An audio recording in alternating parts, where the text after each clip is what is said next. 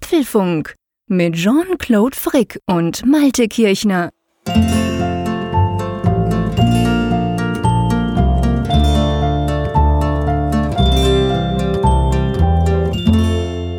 Apfelfunk 169 aufgenommen am Mittwoch, 15. Mai 2019.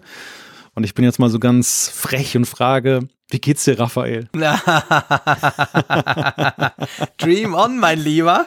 Aber ein steiler Einstieg, das muss man ganz klar sagen. Ja, dem äh, Frick geht's wieder super gut. Er ist wieder, äh, wieder auf dem Damm sozusagen. Es ging ihm aber auch wirklich super schlecht. Also ich war tatsächlich ganz schlecht zusammen letzte Woche. Sonst hätten wir das irgendwie hingekriegt. Ihr kennt uns, wir lassen das ja nicht ausfallen.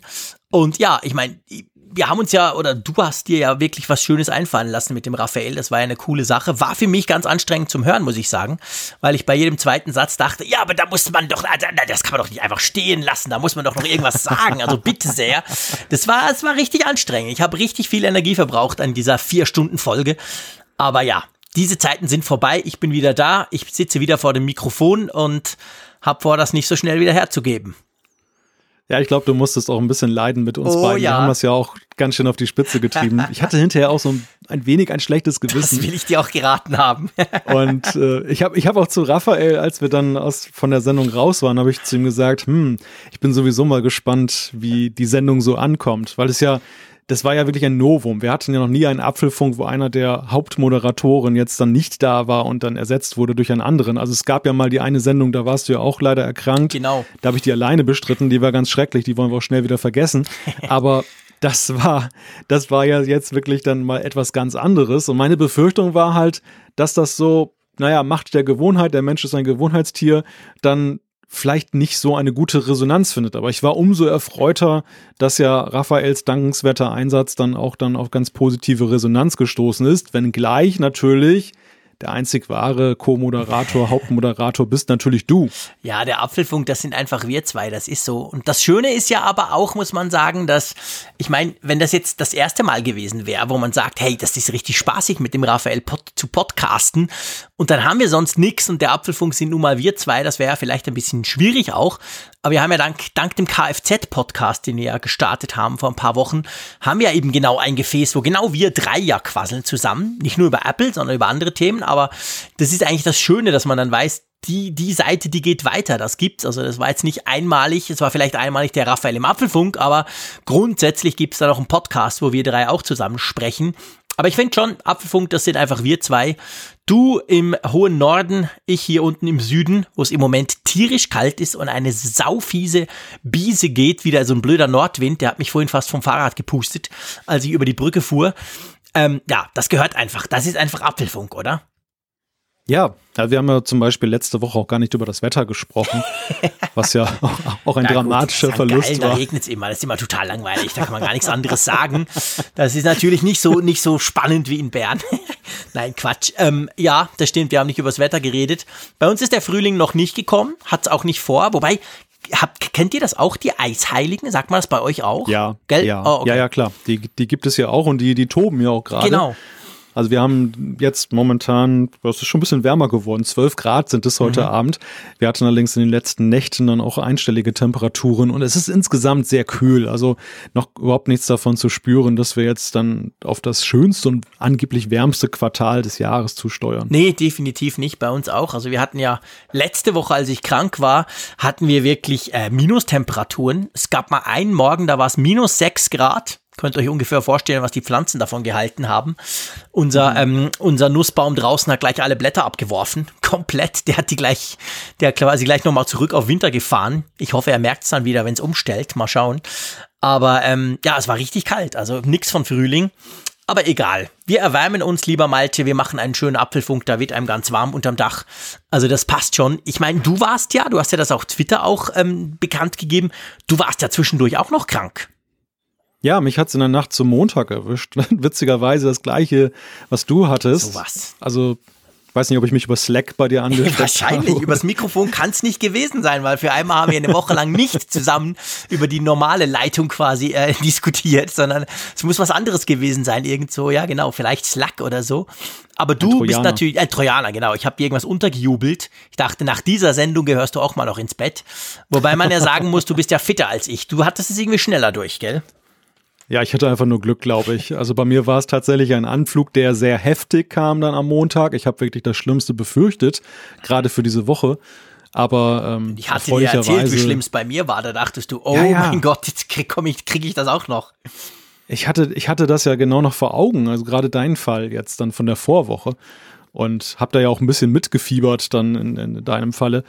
Und dann ereilte mich das selber und ich dachte, oh je, dann, dann wird's diese Woche wohl umgekehrt mal laufen. Dann muss Raphael schon wieder einspringen, aber diesmal für mich. Aber ich kann ja Gott glücklicherweise heute sagen, ich bin wieder, ich fühle mich wieder fit, richtig fit. Und ich würde sagen, ab geht's. Ab geht's in die Themen, ganz genau. Lass uns doch mal angucken, anschauen, was wir da für Themen haben. Wir fangen natürlich mit einer Aktualität an, äh, nämlich gestern kam iOS 12.3 raus, final. Ja, da müssen wir natürlich drüber sprechen, was das genau heißt. Dann gibt's so ein ganz kleines Release, die 5.2.1 von WatchOS. Aber die hat's in sich. Also es gibt da durchaus mehr zu entdecken als bei manch anderen Punkt-Releases. Was genau, dazu später mehr. Genau, dann ein potenzielles Streitthema zwischen uns zwei, ähm, nämlich es geht um Apples App Store Monopol, welches zunehmend unter Druck gerät, aktuell gerade in den USA. Das müssen wir mal beleuchten, was da genau passiert im Moment. Wo wir gerade bei Krieg zwischen Frick und Kirchner sind, da können wir auch gleich mal über Krieg zwischen China und, und den USA sprechen. Handelskrieg glücklicherweise nur, aber schlimm genug. Und welche Auswirkungen hat das auf Apple? Welche Auswirkungen hat das auf das iPhone? Dann äh, könnte es beim neuen iPhone mehr Kameras geben, sogar im Quadrat angeordnet. Was da die letzten Leaks gerade bedeuten, das werden wir nachher dann diskutieren. Dann zücken wir wie immer den Kartoffelschäler, um ein paar Apfelstücke herauszuschneiden. Es gibt Bugs überall, überall sind sie. Und wir sprechen mal darüber, wo genau. Genau. Dann natürlich Umfrage der Woche, Zuschriften unserer Hörerschaft. Alles das passt rein in den Apfelfunk. Und ich denke, wir werden nicht so lange werden, wie ihr letzte Woche wart. Ihr habt euch ja gnadenlos zerquatscht, muss ich sagen. Sage gerade ich, der ja auch gern lang und episch quatscht. Aber ja, lass uns gleich mal anfangen, natürlich mit dem spannendsten beziehungsweise mit dem aktuellsten Thema. Ich weiß nicht, wie es dir ging. Ich war überrascht. Ich habe irgendwie nicht damit gerechnet, dass iOS 12.3 jetzt einfach so plumps da so ähm, rauskommt am Dienstag. Aber ja, es war so. iOS 12.3 stand gestern plötzlich zur Verfügung und man konnte es installieren und es war ein super dickes Update, das, wie ich finde, eigentlich für Schweizer praktisch gar nichts Spannendes beinhaltet. Wie sieht das beim Deutschen aus? Durchwachsen. Also zu, zu der Frage der Überraschung, ja, es ist natürlich immer ja witzig und überraschend, wenn die Beta-Phase zu Ende geht. Man weiß ja nie, wie viele Betas kommen da noch. 12.3 hatte ja, glaube ich, auch drei oder vier Betas, die dann in den vergangenen Wochen erschienen sind. Was ich witzig finde, ist, dass es mittlerweile recht präzise Vorhersagen am gleichen Tag gibt. Das ich weiß stimmt. gar nicht, woher die sich speisen. Ja. Also am, am Nachmittag ging das schon los, dass die ersten Push-Meldungen kamen. Heute Abend wird wohl das Final Release von 12.3 herauskommen. Und ich dachte einmal mehr, ja, ja, das kann ja jeder behaupten. Und dann war es tatsächlich so. Und das ist nicht das erste Mal, dass das in letzter Zeit passiert ist, dass Apple das irgendwo rausflutscht, dass sie dann eben mit einem Software-Update kommen. Das ist natürlich nicht schlimm für Apple. Also jetzt so rein von der Nachrichtenebene her, gerade wenn es jetzt um irgendwelche Punkt-Releases geht. Aber trotzdem wundert es mich, wo ist da die Lücke? Ja, das ist komisch. Was ist anders als früher? Weil früher war das nicht so. Da hat man klar nach so nach den Betas und wenn sie dann plötzlich zweimal pro Woche kamen und so, da wusste man, jetzt geht's dann irgendwann mal los. Aber, aber du hast recht, dieses Mal, das ist jetzt glaube ich schon das zweite oder dritte Mal, wo man am Tag, es ist ja oft ein Dienstag, manchmal auch ein Montag, ähm, am Tag selber dann lesen konnte, hey, es kommt dann heute und dann tatsächlich am Abend war es dann da. Ich weiß nicht, ob sie irgendwas an ihrem Release-Prozess geändert haben. Weißt du, ob sie es vorher bei Akamai irgendwo hochladen oder so, keine Ahnung. Und das dann dort rausgeht oder so, weil das ist merkwürdig, du hast recht, das war früher nicht so. Und jetzt hat man da so zumindest Vorankündigungen. Ich, ich bin gestern den ganzen Tag in Meetings gesteckt. Ich habe es gar nicht mitbekommen. Ich habe es dann tatsächlich erst gemerkt, als es final auf meinem Smartphone war, weil ich nicht so die News verfolgen konnte gestern. Aber ja, es ist da und es bringt als größte Neuerung die TV-App. ja, ja, eigentlich gibt es zwei große Neuerungen. Die eine ist, dass es halt jetzt AirPlay 2 für Smart TVs gibt. Das ist ja diese Neuerung, die wir Anfang des Jahres erfahren haben, dass jetzt Samsung und andere Hersteller AirPlay direkt auf ihren Fernsehgeräten anbieten können und nicht mehr eben nur über eine Set-Top-Box oder idealerweise ein Apple TV. Das ist jetzt halt implementiert worden, bringt aber natürlich nur denjenigen etwas, die diesen hypermodernen, sauteuren neuen Fernseher dann schon besitzen. Also ein sehr spezielles ähm, Feature, mhm. möchte ich es mal nennen. Das andere ist, wie du ja gerade gesagt hast, äh, das zentrale Feature, die neue TV-App, die ja auch diese sogenannten Channels jetzt vorhält. Und da ist es so, ja, ich weiß gar nicht, bei euch ist da irgendwie gar nichts angekommen. Hier in Deutschland gibt es einen Channel bislang und ansonsten gibt es halt eine face-geliftete TV-App. Ja, es ist, bei uns ist es anders. Ich meine, wir hatten ja die TV-App vorher schon gar nicht. Wir haben die vorher gar nie gesehen. Bei uns war es ja die Videos-App. An die wirst du dich wahrscheinlich gar nicht mehr erinnern. Früher hat man ja, ähm, wenn man beim iTunes Movie Store Filme gekauft hat, sind die dann quasi in der Videos-App gelandet und man konnte die da durchgucken. Das war bei uns in der Schweiz bis gestern der Fall. Wurde jetzt abgelöst durch eine TV-App aber ich muss wirklich sagen, ähm, klar, ich kannte die TV-App so vorher nicht, aber diese neue TV-App, die eigentliche, das ist in der Schweiz eigentlich nur ja, es ist eigentlich immer noch die Video-App. Also ich sehe natürlich meine Videos, die ich gekauft habe. Ein bisschen schöner mhm. dargestellt, so ein bisschen ähm, sortiert noch neu nach Themen und so. Es gibt auch Vorschläge nach dem Motto, hey, da du doch diesen Film gekauft hast, könntest du doch noch diesen und so. Das gab es vorher auch nicht. Aber damit hat sich's. Also da ist kein Channel drin, da ist sonst, da ist gar nichts mhm. drin. Ich konnte lesen, dass es ja offensichtlich möglich sein soll, über die TV-App zum Beispiel auch Netflix kommt, also Netflix zu sehen und dann drauf zu klicken, da geht dann die Netflix-App auf. Also solche Verknüpfungen, mm. aber das, also mm. bei mir ist da nichts drauf. Also Netflix weiß ich gar nicht, habe ich bei mir gar nicht gesehen bislang, aber es ist so, dass diverse Mediatheken-Apps, also die öffentlich-rechtlichen Vielleicht ist Arte Netflix nicht Beispiel, dabei, ich will mich nicht behaften, es kann ja. sein, dass das andere sind, ja, ja. aber ich habe irgendein also Video gesehen, da hat einer das gezeigt, da waren ganz viele drin so. Hm. Ja, ich bin momentan auch nicht sicher mit, was Netflix angeht. Ich meine, nein. Mhm. Ich meine, Netflix ist da außen vor, aber ansonsten hast du sehr viele. Also du hast zum Beispiel auch TV Now in Deutschland da, diese App ja. von der RTL-Gruppe. Du hast, wie gesagt, die öffentlich-rechtlichen Mediatheken-Apps. Und es ist halt so, dass dir begonnene Filme oder Serien dort dann halt auch angeboten werden zur Fortsetzung. Du findest weiterführende Hinweise, mhm. du, du kriegst auch so Empfehlungen. Also es ist schon so diese Hub-Funktion, wobei das ist jetzt auch nicht neu jetzt mit diesem Facelifting. Es ist tatsächlich so, das konnte die TV-App in Deutschland vorher okay. auch schon. Es ist jetzt noch ein bisschen umfänglicher geworden nach meinem Gefühl. Also sie sieht jetzt noch irgendwie vollgeräumter aus. Am Anfang war es eher so langsam sich aufbauend. Ja, aber das war es dann halt auch. Also ja. diese, ich finde halt, diese, dieser Hub-Gedanke, der ist noch nicht so formvollendet, weil du am Ende ja dann doch häufig wieder in der angestammten App des jeweiligen Anbieters landest. Mhm. Kann man natürlich sagen, Gerade bei dem Wildwuchs der Mediatheken-Apps ist es ganz praktisch, wenn du eben nicht jede einzelne aufrufen musst, sondern du hast so eine Art Zentrale. Ja, genau. Das muss man schon sagen. Das ist ganz ja, das praktisch. praktisch finde ich auch. Aber wenn du häufig so in der gleichen unterwegs bist, dann bringt es dir eigentlich nichts. Ja. Dann ist es halt, ja, irgendwie Quatsch. Ja, ja, genau. Also ich muss wirklich sagen, also ich habe das auch schon gesagt hier im Apfelfunk, ich, ich kaufe ja ab und zu Filme, nicht nur für die Kids, auch für uns. Also unsere iTunes Movie Mediathek ist recht gut gefüllt und das gefällt mir an dieser TV-App, dass diese Filme, also die, die ich schon habe, jetzt viel, viel besser sortiert und übersichtlicher dargestellt sind, plus die neuen, also die, die, eigentlich der iTunes Movie Store, die man bis jetzt beim iPhone eigentlich als Schweizer, muss ich sagen, immer eben über, über iTunes quasi, über die iTunes-App selber aufrufen musste und dann dort quasi einen Film gesucht hat.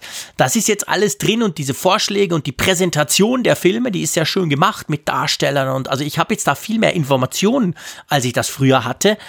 Aber ja, es ist eigentlich nur dieser eine Dienst. Das ist sonst gar nichts. Es ist eben, es sind keine Mediatheken-App, obwohl ich ganz viele drauf habe bei mir.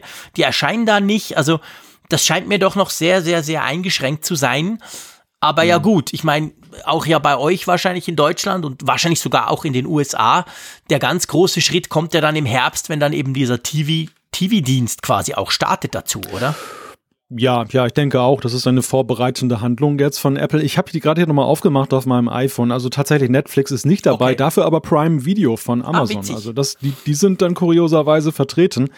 Frag mich jetzt nicht, warum das so ist, aber. Aber ist schon komisch. Warum ist das bei uns in der Schweiz nicht? Ich habe die Apps alle drauf. Ich habe auch die ZDF-Mediathek hm. drauf.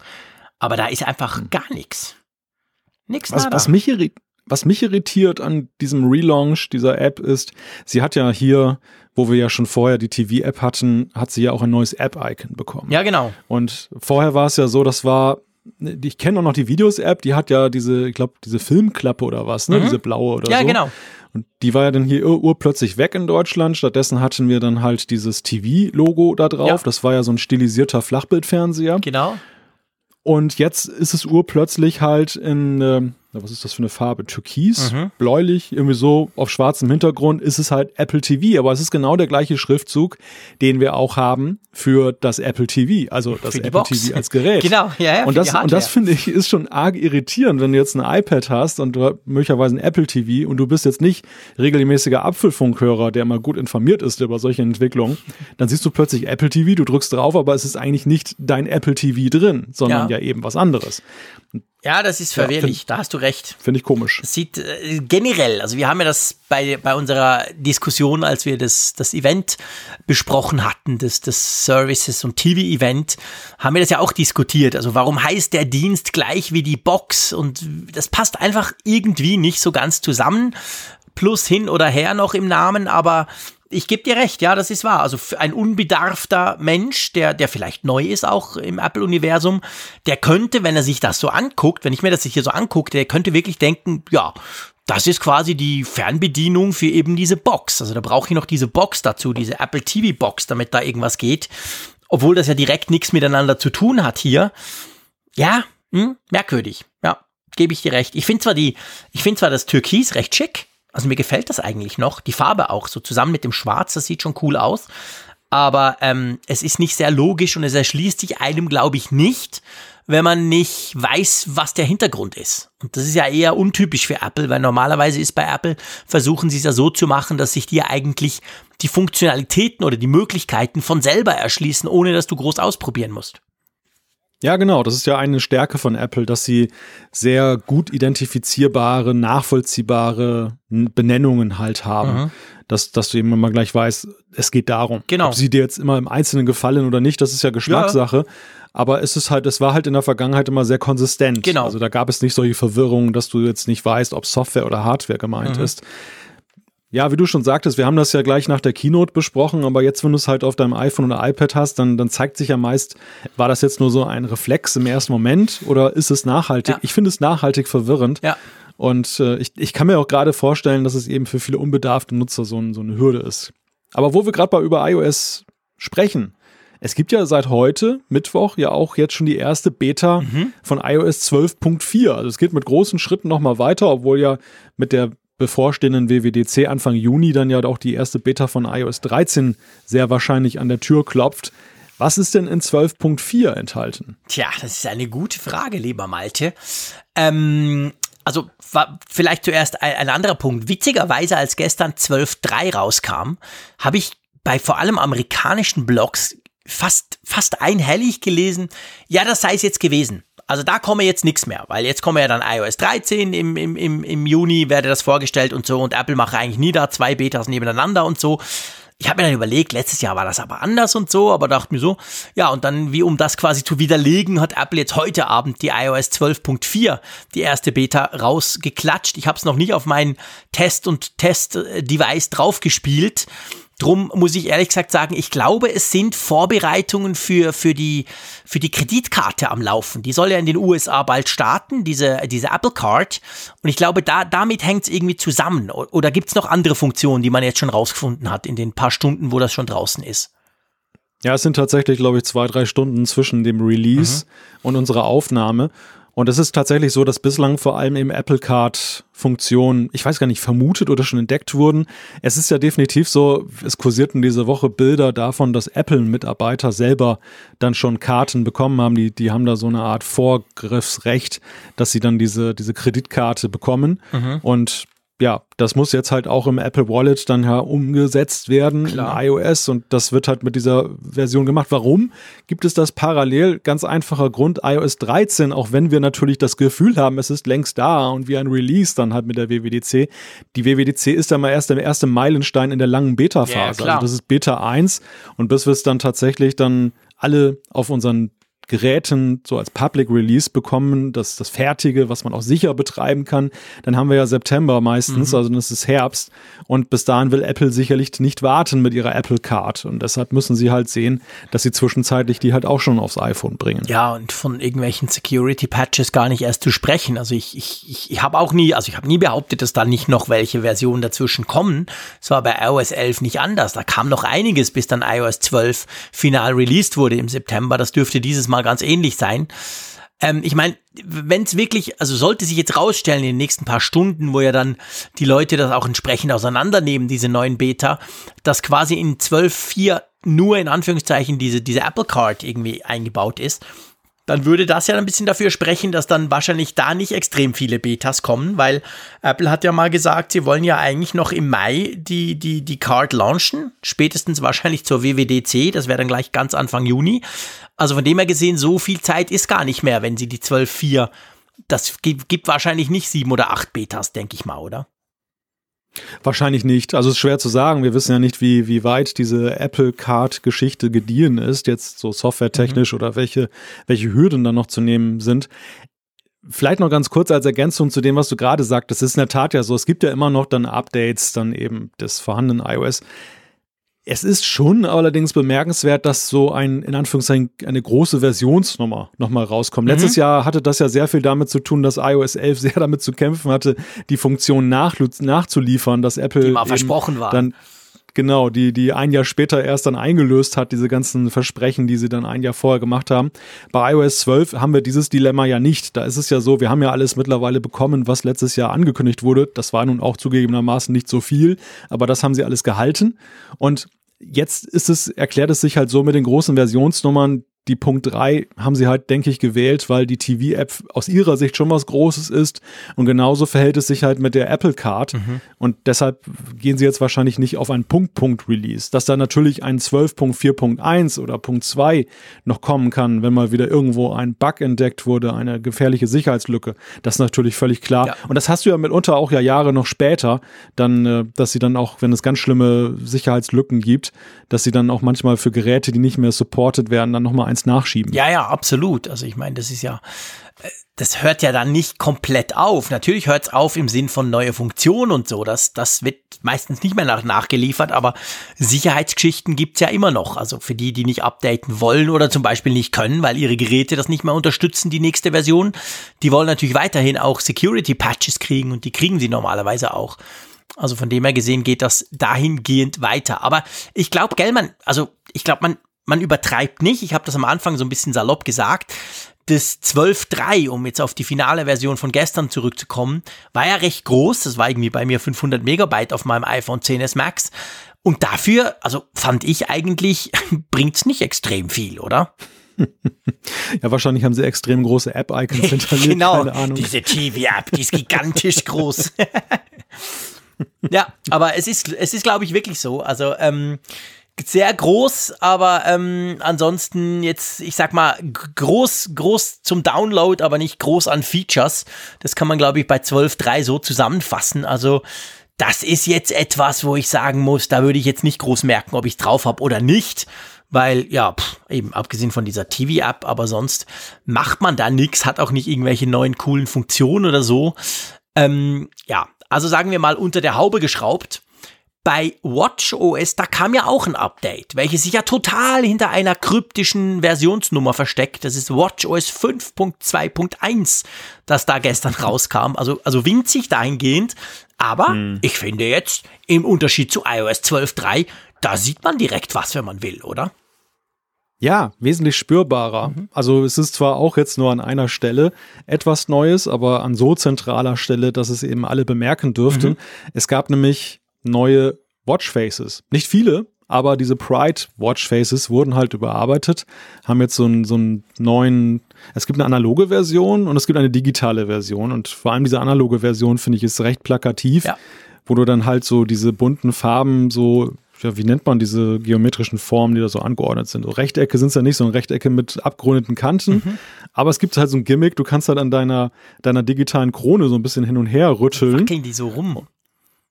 Und dann wackeln die Dinger. Hast du schon mal ausprobiert? Nee, ich habe selber eben noch nicht ausprobiert, aber ich habe es gesehen im Video und fand, das sieht wirklich knackig aus. Ich habe jetzt erst, jetzt gerade am Abend noch, ich kam gerade aus Zürich, habe ich jetzt das, das Update überhaupt erst eingespielt bei mir ähm, weil das ja, Klammer auf, immer unendlich lange dauert, Klammer zu. Das ist ja, also ich nach wie vor, ja. Apple Watch Updates sind ja die Hölle eigentlich. Da muss man sich ja Stunden Zeit reservieren, wohingegen die großen Fetten auf dem iPhone oder auf dem iPad ruck, ruckzuck drauf sind. Das geht ja immer recht lange, darum habe ich es gestern Abend gar nicht installiert. Aber mhm. ich muss es dann noch ausprobieren, weil mir gefällt dieses Pride ähm, Watch Face eigentlich sehr. Ich muss dich dazu aber etwas fragen, das du wahrscheinlich weißt weil du ein Elefantengedächtnis hast im Unterschied zu mir. Das Ding gab's doch schon mal. Das gab's mhm. doch mal irgendwie einen Tag, oder? Es gab doch letztes Jahr irgendwie. Pff, ich, ich weiß es nicht mehr genau. Ich, ich, ich meinte, dass das mal einen Tag irgendwie verfügbar war, irgendwo.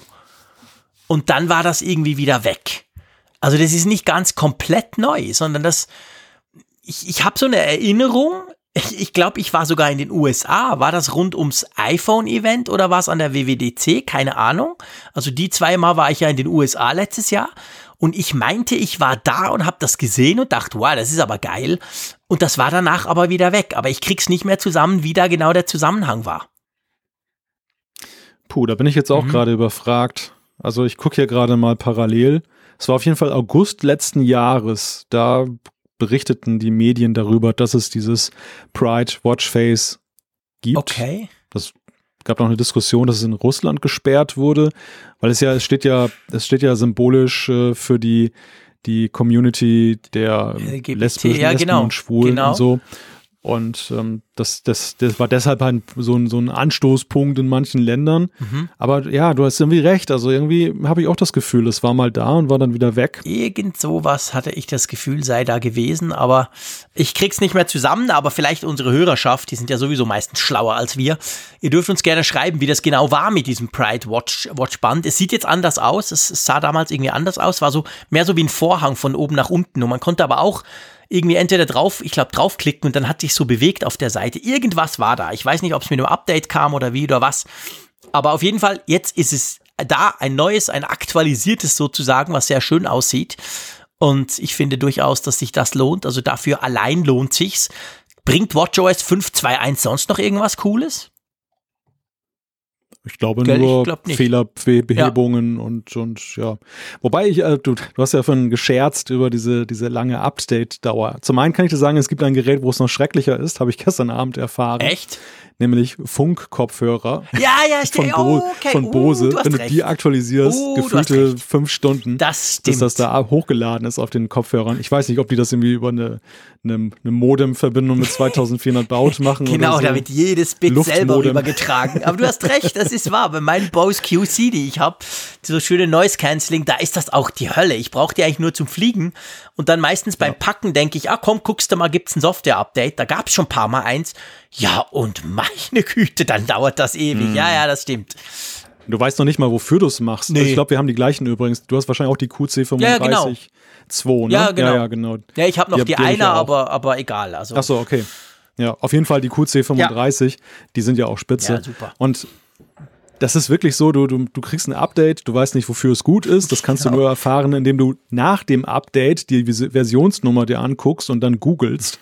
Und dann weißt du halt dann über die Release Notes, was, was es wohl beinhalten könnte. Naja, und wie gesagt, das sind so gefühl, gefühlte fünf Stunden der völligen Ahnungslosigkeit, was du da eigentlich treibst. Was, was finde ich beim, bei, den, bei der Apple Watch die gefühlte Wartezeit oder die, die Umständlichkeit auch hervorruft, ist, finde ich, vor allem noch zusätzlich dieses, ähm, dass sie 50 Prozent geladen sein muss. Sie ja, muss auf dem ja, Dock genau. sein.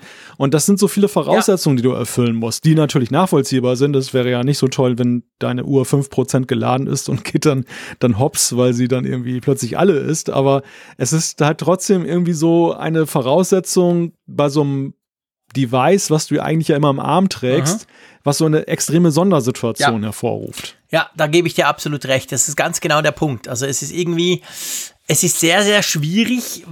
Ich, ich finde, die Zeit, das, das würde ja noch gehen. Also angenommen, das würde jetzt funktionieren, wenn sie über 50 Prozent geladen ist und nicht auf dem Pad, sondern an meinem Arm hängt, dann muss ich sagen, okay, man kann ja während dem Arbeiten das Ding mal starten. Dann darf der eine Dreiviertelstunde dran ründel, rödeln. Da geht sie halt mal nicht so lange. Okay.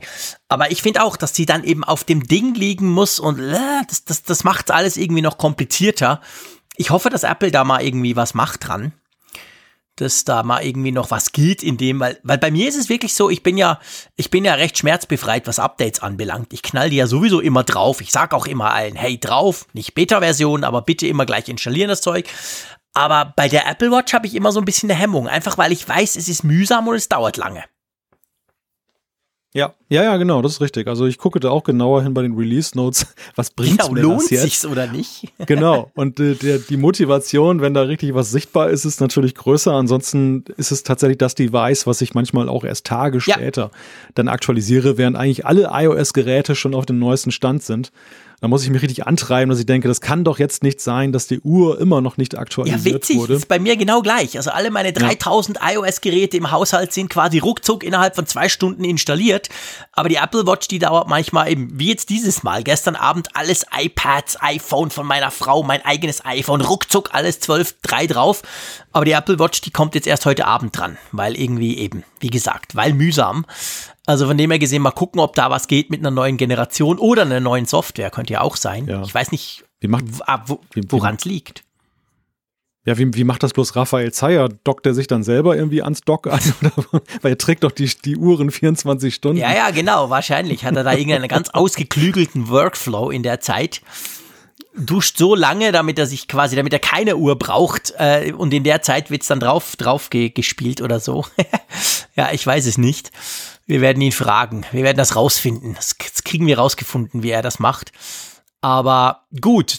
Ähm, also, WatchOS 5.2.1, ein schönes neues Watchface und natürlich iOS 12.3 das zwar nicht so spannend ist, aber ihr wisst, auch da gibt's Bugfixes, die im Hintergrund behoben werden, also drum knallt das Ding drauf. Das lohnt sich schon, auch wenn man mit der TV-App vielleicht nicht so viel anfangen kann. Egal, es lohnt sich. Wollen wir zum nächsten Thema kommen? Ja. Und zwar, da geht es drum, ähm, ein, äh, pf, äh, ein spannendes Thema, bei dem ich völlig hin und her gerissen bin, was selten vorkommt. Normalerweise habe ich eine klare Meinung immer gleich. Es geht nämlich um ähm, den App Store, Apples App Store auf dem iOS-Gerät, also auf dem iPhone oder iPad. Und der gerät unter Druck.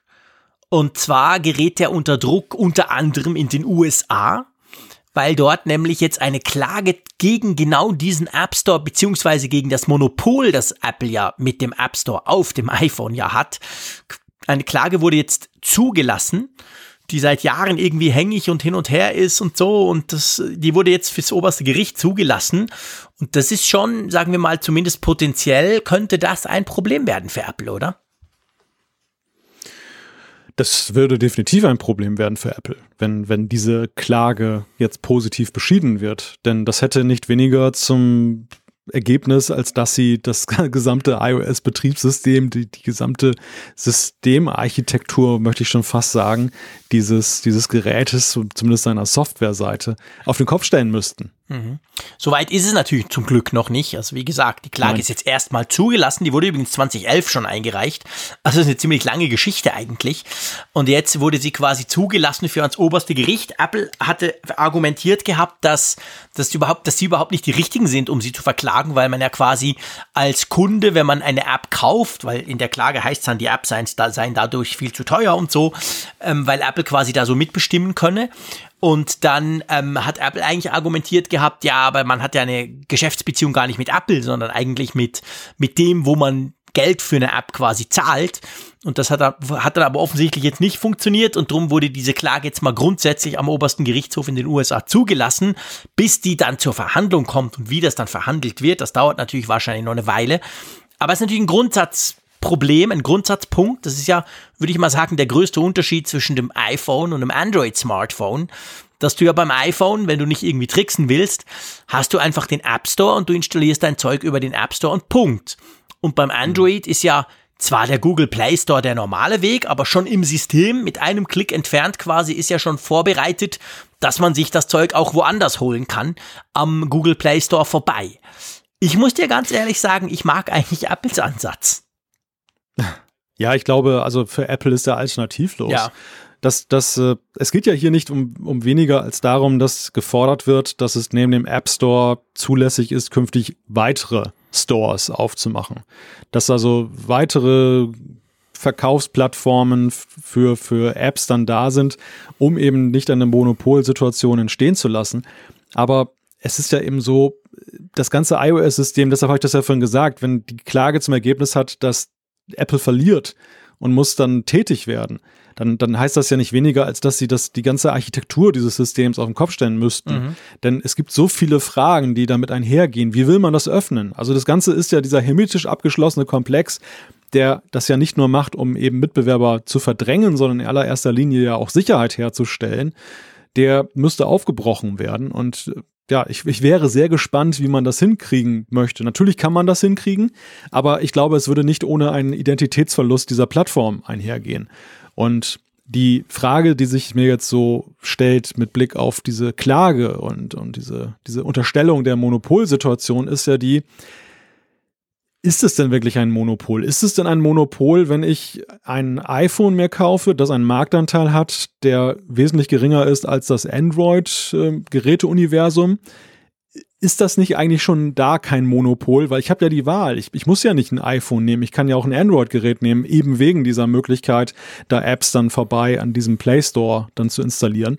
Und das, das, ich finde, es erhebt halt das iPhone sehr nach oben im Sinne von, ja, es gibt ja gar kein anderes Smartphone mehr. Und dann, dann wäre es ja ein ganz anderes Thema, wenn es nur eben diese eine einzige Plattform gäbe und dort dann eben dieses Monopol auch des Verkaufs. Aber Apple, ich finde, das, das ist so in, in Einheit sehe ich halt iPhone und App Store. Das Ganze ist halt eins und das Ganze konkurriert gegen andere. Aber hier in der Anschauung dieser Klage ist es halt so, das iPhone ist so abgekoppelt von dem App Store. Ja, ja, absolut. Also ich, ich, ich bin da ganz bei dir. Also das, das, das, das ist ja auch das wird auch jetzt diskutiert im Moment gerade. Was heißt denn Monopol? Wie sieht denn Monopol aus?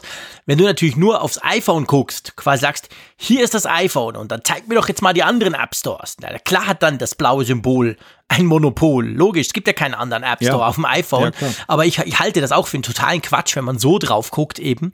Weil wenn mich das stört, wenn ich sage, na, will ich nicht, da diese Gängelung durch Apple und so, dann, ja, dann kaufe ich mir ein Android, dann knall ich da irgendwelchen Mist drauf und muss dann halt selber gucken, ob es ja. läuft oder nicht. Also ich finde, für den Endkonsumenten ist das eigentlich viel besser, so wie Apple das macht. Weil wenn man guckt, ja, Schon, schon Google selber, der Google Play Store wird ja viel weniger genau über, überwacht. Das läuft mehr so über Automatismen. Ähm, und da gibt's immer wieder sogar im Play Store drin Malware. Und, und natürlich, wenn du selber was installierst, sowieso, dann, dann hast du sowieso unter Umständen ein Problem.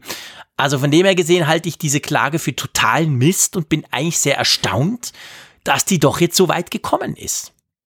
Ja, das ist in der Tat erstaunlich, aber Apple hat da ja schon mehrfach Ärger gehabt, also auch jetzt mit Blick auf die, diesen Bookstore, wo mhm. wir auch mal drüber mhm. gelächelt mhm. haben, dass der ja nun so eine Nische eigentlich ist, gemessen an Amazon und, und der ganzen Kindle-Geschichte. Und trotzdem mussten sich ja auch dort in den USA des Vorwurfs erwehren, auch vor Gericht, dass sie dann eine Monopolistenstellung und eine Preistreiberstellung haben. Also Apple gerät da kurioserweise, das liegt vielleicht einfach am Firmenwert und an der Relevanz, so an der wirtschaftlichen Relevanz immer wieder ins Fadenkreuz. Gar nicht mal so sehr wegen des tatsächlichen Marktanteils mit dem jeweiligen Gerät oder dem jeweiligen Dienst. Mhm. Also anders kann ich mir das nicht erklären. Ja. Aber um nochmal einen Schritt zurückzugehen, also diese Sache mit der Alternative, ich finde ja, es ist ja wirklich so, du hast ja bei Apps die richtige Alternative. Die meisten Apps existieren ja heute auch für Android. Das wäre jetzt eine andere Situation, wenn der Mitbewerber von, von Apple Microsoft gewesen wäre damals mit ihrem Windows Phone. Da war es ja so, du hast viele Apps gar nicht bekommen für diese Plattform. Ja. Das heißt, du musstest also quasi dein Wohl, dein Glück auf iOS suchen, um bestimmte Apps nutzen zu können. Das ist ja zwischen Android und iOS nicht der Fall. Da hast du wirklich, na klar, das ist natürlich eine riesen Geräteinvestition. Wenn du das falsche Pferd gesetzt hast, in Anführungszeichen, musst du ein ganz neues Gerät kaufen, kostet wieder Schweine viel Geld. Aber du hast dann ja tatsächlich die Möglichkeit, fast alle deiner Apps, die du unter iOS betreibst, auch dann auf der Android-Plattform oder, oder, zumindest gleichwertige Alternativen ja. zu finden. Und deshalb finde ich, hast du ja als App-Konsument eine Alternative. Ja, absolut. Das ist genau der Punkt. Also du, du bist nicht dem auf Gedeih und Verderb ausgeliefert. Du musst dich halt wie immer ein bisschen informieren. Und wenn dir gewisse Dinge wichtig sind, die Apple auf dem iPhone nicht anbietet oder nicht zulässt, ja, dann musst du halt das andere, du musst halt ein anderes Gerät nehmen, wo du das quasi tun kannst. Das sehe ich auch so, aber die Richter haben es jetzt vorderhand mal nicht so gesehen, was ja auch wieder, einiges über die Kompetenz der Richter aussagt. Ja, mal gucken. Also das, das, das dürfte noch ziemlich lange dauern und das dürfte dann vor allem noch ein, eine ziemliche Geschichte geben, wenn das dann wirklich vor dem obersten Gerichtshof verhandelt wird, das Ganze.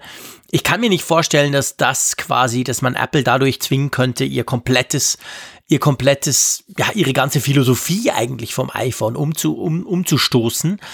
Aber ich sag mal, potenziell ist die Geschichte natürlich gefährlich. Das muss man ganz klar sehen. Und ich glaube, Apple nimmt das ja auch sehr ernst. Die haben ja dann auch schnell schon reagiert mit, mit, mit, mit, äh, quasi mit, mit Verlautbarungen zu dem Thema. Also denen ist schon bewusst, dass wenn das schiefgehen würde, dass das ein massives Problem wäre. Also wenn du und ich Richter wären, dann würde es nicht so weit Natürlich kommen. nicht, wir kennen uns ja auch aus. Ja, nein, aber das in der Tat, das ist die die die potenziellen Auswirkungen sind gefährlich. Ich glaube allerdings eher, dass es darauf hinausläuft, dass das so ein ewig ewiger vor sich hin schleichender ja. Prozess sein wird, über den wir immer mal wieder in den Nachrichtenspalten was zu lesen bekommen, aber der dann am Ende auf irgendeine Art und Weise dann ausgeht, sei es auch selbst im Falle eines Schuldspruchs, dass sie vielleicht eine Strafzahlung leisten müssen, aber nicht unbedingt, dass sie dann eben das wirklich ändern. Ja, ja, ja, genau. Also das, das denke ich auch. Also wir müssen uns jetzt nicht schon Sorgen machen. Dafür ist es auch noch viel zu früh. Aber ich finde es ein spannendes Thema und ähm, ich meine, klar, wir haben schon oft über den App Store gesprochen, wir haben auch oft schon drüber gesprochen, über den App Store, der ja sehr rigide gehandhabt wird. Ich meine, warum heißt unsere App Funkgerät und nicht Apfelfunk im App Store? Also wir sind ja selber betroffen dahingehend. Da hat es natürlich auch negative Seiten, aber ich glaube, wir, wir, beide sind uns einig, dass das Grund, die Grundidee vom App Store und eben auch die Grundidee vom genau hinschauen und nicht einfach alles reinlassen und die Möglichkeit quasi zu unterbinden, irgendwas zu installieren, dass die letztendlich eigentlich allen zugutekommt, nämlich dadurch, dass das Gerät einfach sicherer und besser läuft. Ja, ich, gut, ich meine, diesen Aspekt, den du jetzt angesprochen hast, es ist natürlich in der Tat ein weites Feld. Ja, ja, genau. Die, die, die Frage, wie verhält sich Apple jetzt gegenüber Entwicklern? Mit, mit dem Punkt, dass sie ja auch teilweise unliebsame Apps in der Vergangenheit ja auch manchmal abgestraft mhm. haben. Das ist in der Tat ja betrachtenswert und, und ähm, wirft einige Fragen auf.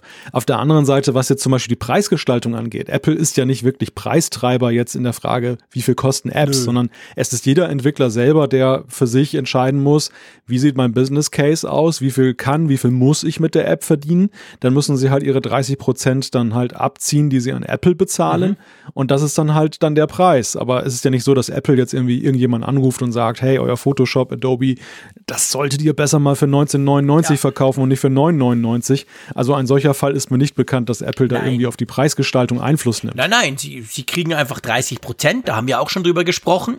Da haben auch nicht alle dran Freude. Aber grundsätzlich ist man ja mit der Preisgestaltung völlig frei. Da, da hast du absolut recht.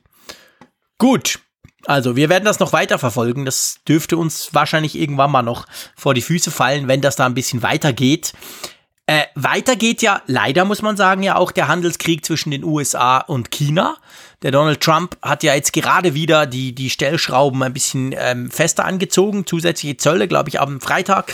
Ab Freitag galten da zusätzliche Zölle und so. Und jetzt merkt man halt langsam, dass sich das natürlich zumindest mittelfristig auch auf Gadgets, auf Technik, auf Elektronik und letztendlich auch aufs iPhone auswirken könnte, oder?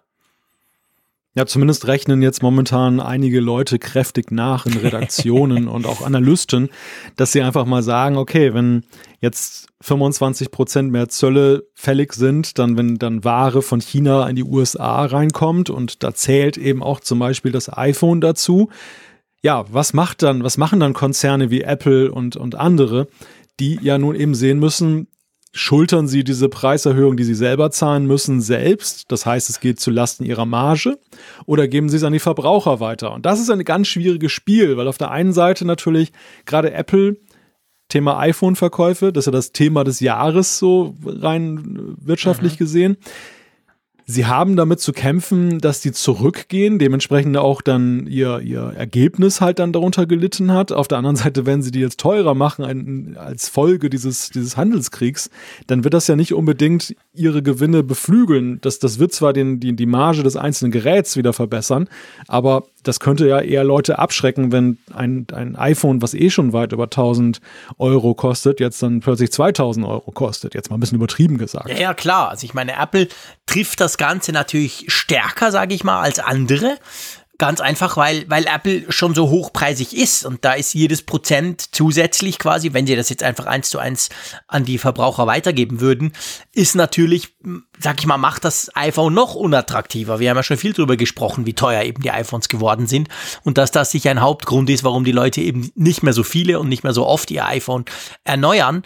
Und das trifft natürlich Apple mehr als Motorola, die für 290 ähm, Euro tolle Smartphones äh, verkaufen. Wenn die dann 310 kosten, okay, aber das ist nicht ganz das gleiche wie bei Apple, die sowieso schon hochpreisig sind.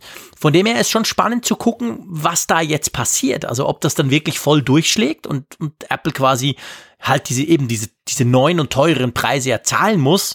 Und da stellt sich dann die Frage, was machen sie damit? Also man kann sich irgendwie beides nicht vorstellen, oder? Ich kann mir nicht so recht vorstellen, dass sie auf Marge verzichten. Das wäre sehr untypisch für Apple. Ich kann mir aber auch nicht vorstellen, dass sie den iPhone-Preis noch, noch weiter erhöhen, weil sie ja selber gemerkt haben, dass es vielleicht ein bisschen heftig war.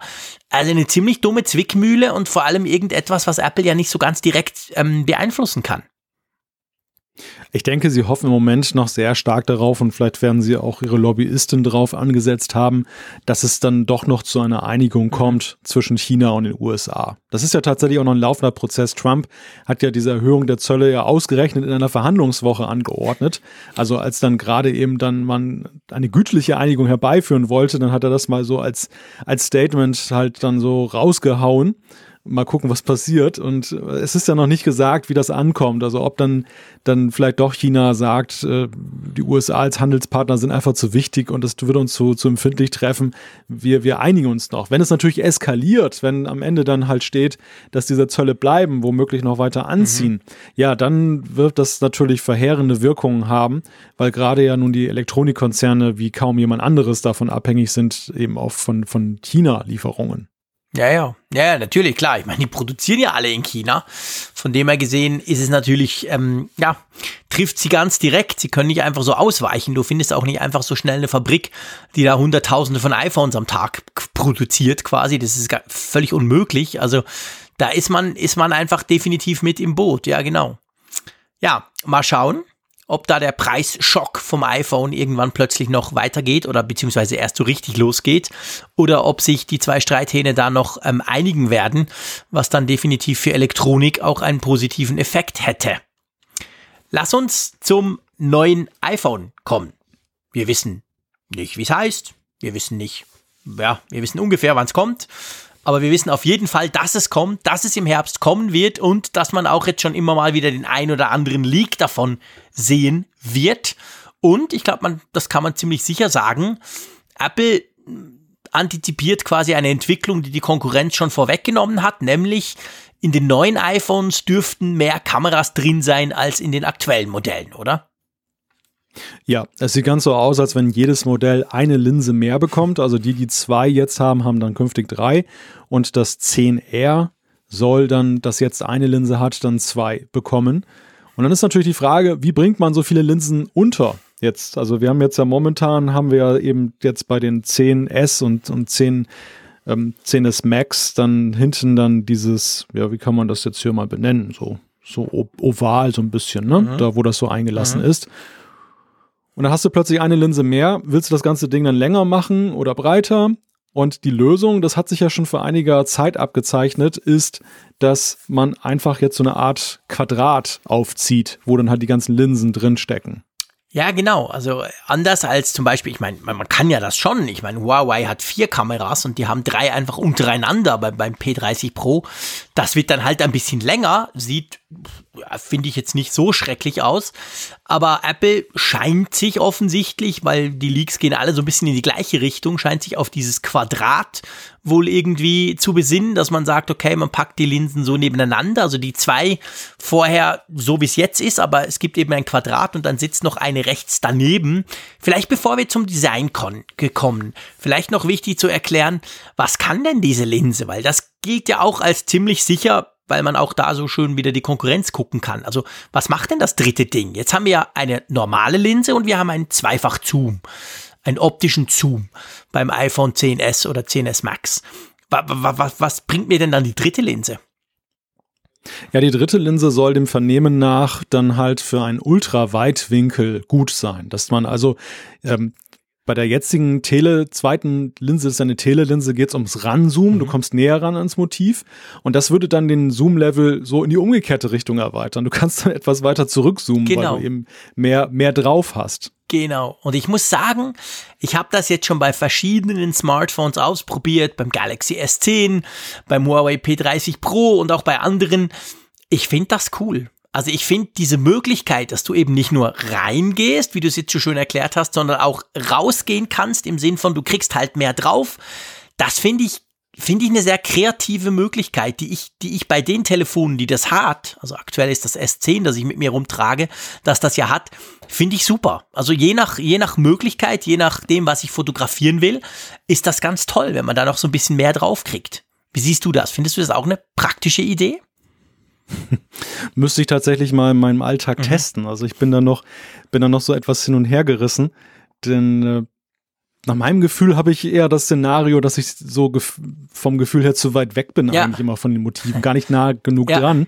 Und wenn ich jetzt noch mehr drauf habe, dann, dann ist das nicht unbedingt nützlich. Mhm. Ja, es kommt natürlich stark darauf an, was man machen will. Also zum Beispiel ein Strandfoto, da kriegst du natürlich mehr Strand drauf, mehr Düne oder mehr Schiff, je nachdem. Aber wenn du Details sehen willst, musst, müsstest du dann wieder näher zoomen, das stimmt schon. Also ich glaube auch, die, die, die Kombination macht halt aus, dass du quasi näher ran kannst, wenn du willst. Normal, wie man sich's gewöhnt ist. Meistens ist ja dann die normale Kamera auch die, die, die beste Qualität liefert. Und dann halt noch dieses Ultraweitwinkel, wo du halt, ja, ich sag mal, wenn du vor einem Gebäude stehst zum Beispiel, kriegst du das halt, wenn du willst, ganz drauf, ohne dass du noch über die Straße laufen musst oder irgend sowas. Ähm, ich glaube, Apple antizipiert da halt einfach einen Trend, der im Moment bei allen Smartphones ist. Also jedes neuere Premium-Smartphone kam jetzt mit so einer Weitwinkellinse raus, eigentlich in dem letzten halben, dreiviertel Jahr. Und das wird Apple wahrscheinlich jetzt nachmachen. Wo, wo ich noch wirklich, ehrlich gesagt, so ein bisschen unsicher bin, ist beim Design. Ich war, klar, das sind alles Renders, das sind also alles ähm, Ideen, sage ich mal. Aber ich finde, das sieht eigentlich recht schrecklich aus. ja, sehr schön, dass du das sagst. Also im, im, aktuellen Beispiel, das ist ja ein Leak wieder, was Mark mhm. Gurman von Bloomberg da ähm, rausgegeben hat. Da ist es ja so, das ist ja gar nicht mal ein Rendering, sondern irgendwie so sind es so, ja, so Gussformen ja. irgendwie, die wohl darauf hindeuten, ich nehme mal an, dass die irgendwie aus der Zuliefererindustrie rausgeplumpst sind, ähm, dass, dass die dann halt dann womöglich verwendet werden, um dann eben dann dieses äh, Gehäuse dann irgendwie herzustellen. Ja ich finde, es verfestigt sich halt immer mehr. Am Anfang habe ich es auch belächelt, habe gesagt, naja, am Anfang wird viel spekuliert. Mhm. Jetzt ist es das x-te Mal, dass wir diese, diese, zumindest diesen, dieses Rechteck zu sehen bekommen. Und ich glaube immer mehr, es wird immer wahrscheinlicher, dass wir das tatsächlich nachher so bekommen. Und ja, ästhetisch finde ich auch, sieht es irgendwie gewöhnungsbedürftig aus. Schön gesagt, Malte. Mir fallen da noch ganz andere Worte ein, aber sonst kriegen wir gleich wieder Zuschriften, ich soll nicht fluchen. Also werde ich mich natürlich ja. zurückhalten. Ähm, ja, es sieht gewöhnungsbedürftig aus, das ist ganz definitiv richtig. Ähm, witzigerweise ist es ja so, dass das, du hast es erwähnt, das iPhone 10R, das kommende dann, ähm, soll ja eine zusätzliche, das hat ja jetzt nur eine Linse, das soll dann zwei kriegen, die aber auch so ein bisschen in diesem Dreieck sind. Also das Dreieck wird wahrscheinlich so unter Umständen dann beibehalten, nur ist dann halt rechts der Blitz statt die Kamera, wie bei den anderen, damit man so ein bisschen einen einheitlichen Look hinkriegt, wenn man jedenfalls diesen Gussformen Glauben schenken will. Äh, ja, man muss sich definitiv dran gewöhnen, wobei meistens ist es ja so, diese, diese Renders und diese Leaks und diese, diese Grafiken, die man da im Vorfeld sieht, die stimmen zwar immer mehr, aber trotzdem hm. ist es zum Glück eigentlich bis jetzt immer so gewesen, wenn dann das finale Gerät rauskommt, ist es im Allgemeinen schöner. Also ich, es war ja. noch selten so, dass ich dann dachte, oh schade, es hätten sie lieber so gemacht wie der Leak, sondern sie haben es dann meistens mehr poliert oder es ist einfach immer ein bisschen schöner, das finale Gerät als diese, diese, diese, diese Leaks, die ja dann trotzdem auch immer akkurater werden, je näher der Release-Termin rückt, oder? Ja, ein, ein Problem dieser Leak-Bilder ist ja auch häufig, dass sie extrem vergrößert sind. Ja. Also das, das, das war ja auch so bei dem Infograph ähm, Leak damals, Stimmt. als die, die neue Watch rausgekommen war. Man hatte irgendwie so ein ganz anderes Gefühl bekommen. Es war zwar exakt das Bild, so wie das, das Gerät nachher aussah mit dem Watchface, aber du, du ähm, hattest irgendwie, als ich dann die, die Watch das erste Mal in echt gesehen habe, dachte ich, hm, meine Güte, ist das aber klein. Das wirkte halt auf den Bildern. Du hattest ganz andere Dimensionen in deinem Kopf gespeichert. Und so ist es dann auch möglicherweise jetzt mit diesem Gehäusedesign, dass du, du schielst natürlich jetzt extrem stark auf dieses Quadrat drauf mhm. und denkst, i, das sieht aber irgendwie ganz blöd aus. Und womöglich sieht es dann aber eben dann aus einem anderen Winkel in einer realistischen Größe dann eben dann doch wesentlich ja, humaner ja. aus. Der, der Punkt ist halt der, ich habe mich natürlich auch gefragt, warum muss Apple eigentlich diese, diese Linsen so exponieren? Also mhm. muss das denn eigentlich sein, dass die so hervorstechen? Ja, das muss wahrscheinlich sein, einfach weil ja auch das Gehäusedesign so dünn ist. Also die Kameras mit ihren Linsen brauchen halt ein bisschen mehr Platz, ein bisschen mehr Dicke. Diese Dicke erzeugt Apple ja dadurch, dass sie dann eben diesen Bump haben, mhm. dass es so ein bisschen herausragt. Nun ist natürlich die Frage, braucht jede Linse so viel Raum? Keine Ahnung. Aber sie bevorzugen es halt dann, die beieinander zu packen und dann auch eben dann, ja, dann gleich diesen gleichen, diese gleichen Höhenlevel dann herzustellen. Dann ist natürlich die Frage, wenn es immer mehr Linsen wird, ist es dann halt ästhetisch oder ist dann irgendwann die ganze Rückseite nachher ein einziger Bump? Das ist natürlich auch noch so eine Sache. Ja, ich meine, das ist ja genau der Punkt. Wir haben ja auch schon diskutiert im Apfelfunk über, über den Schlankheitswahn vom Johnny Ive. Also er selber nicht, aber seine Geräte ähm, weil einfach die Dinger so unglaublich dünn sind. Ich meine, da kannst du das iPad Pro nehmen, das dir ja fast verbricht, wenn du es in den Rucksack tust. Und auch die iPhones, ich, ich behaupte, was heißt ich behaupte, ich bin völlig überzeugt davon, es würde kein Mensch ärgern oder stören, wenn das Ding ein Millimeter dicker wäre. Dafür hast du diesen Kamerabump nicht mehr, der, weil der stört viele Leute, die sagen, äh, es sieht nicht schön aus. Vor allem, wenn du keine Hülle hast. Wenn du eine Hülle hast, gleicht das ja aus. Aber ähm, ich finde auch, also, äh, hey, lieber, lieber ein bisschen mehr Akku. Hallo? Wow. Und dafür ist der Bump weg. Also, die, dieser Schlankheitswahn, den verstehe ich halt nach wie vor nicht. Es ist definitiv immer noch so, dass ich das nicht nachvollziehen kann. Ja, zumal uns ja noch eine ganze Menge mehr Sachen einfallen würden, die man eben in einem Millimeter mehr oh, Dicke ja. unterbringen könnte. Bessere Akku zum genau, Beispiel. Beispiel, ja. ja, da würde uns ganz viel einfallen. Das ist tatsächlich so. Ja. Was ja das neue iPhone wohl, wohl können soll, wobei es auch da natürlich etwas übernimmt, was andere schon länger können, ist ja diese Reverse Wireless Charging Geschichte. Also, dass du dann halt die iPods mit dem Wireless Charging Case hinten drauflegst und dann werden die quasi gleich, gleich geladen. Das ist ja so ein neuer Trend, der sich jetzt da, Huawei hat mal angefangen, Samsung kann es inzwischen auch und Apple wird es wahrscheinlich im Herbst dann auch bringen. Das macht vielleicht auch ein bisschen, dass da noch ein bisschen diese, diese Spule ein bisschen dicker werden muss oder so. Aber ja, man könnte sich einiges vorstellen. Es muss nicht zwingend so dünn sein, dass die Kamera dann vorsteht. Aber ja, mal schauen. Wir lassen uns überraschen und es dürfte nicht der letzte Leak gewesen sein, oder?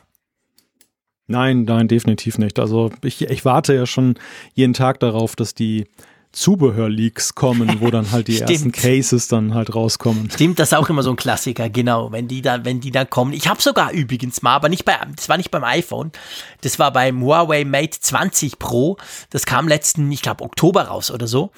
Und da habe ich mir, also das kam raus, ich, ich habe das Testgerät, glaube ich, eine Woche vorher bekommen und dann habe ich mir bei Amazon eine Hülle bestellt. Und dann kam die und dann hat die nicht gepasst.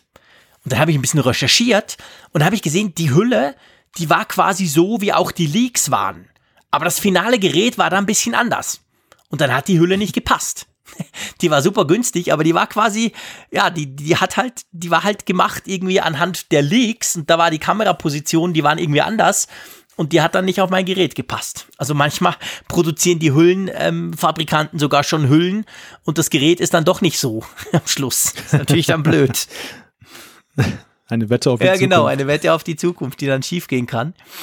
Aber gut, also wir bleiben dran. Wir werden noch einiges über das neue iPhone diskutieren, keine Frage.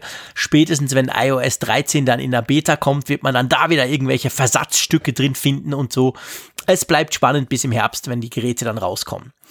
Ähm, unsere Rubrik Apfelstücke, das ist ja eine Rubrik, die wir eingeführt haben vor ein paar Folgen, wo wir so, ich sag mal, kleinere Themen so ein bisschen zusammenfassen. Und ich glaube, man darf sagen, wir sprechen jetzt über Bugs, oder? Ja, das ist, das ist dieses Mal das wirklich große Thema, was diese Rubrik dann da bestimmt und ja, nicht nur die Rubrik bestimmt, sondern ja auch dann die Nachrichtenspalten in der vergangenen Woche dominiert hat. Genau. Dein allerliebster Messenger, ich sag das jetzt einfach mal so, ähm, im Hinterkopf, kleiner Spoiler, wir nehmen bald wieder eine Kfz-Podcast-Folge auf, wo wir nur über Messenger sprechen. Da können wir das dann ganz episch ausweilen. Aber anyway, auf jeden Fall der, der bekannteste, berühmteste, am meist genutzten, genutzte Messenger der Welt, WhatsApp, musste gestern per, per Medienmitteilung bekannt geben, dass sie einen ganz, ganz üblen Bug sich eingefangen haben und man solle doch bitte, bitte updaten. Ähm, das war schon außergewöhnlich, sage ich mal. Also ich war gestern als Experte, ich arbeite ja als Digitalexperte, war ich am Dienstagmorgen ziemlich heftig ähm, quasi gefragt und von verschiedensten Medien, Radio und Fernsehen und allen, die da das quasi eingeschätzt haben wollen, weil halt WhatsApp das sehr offensiv kommuniziert hat. Was ging denn da schief? Da war irgendwas böse, böse, böse, oder?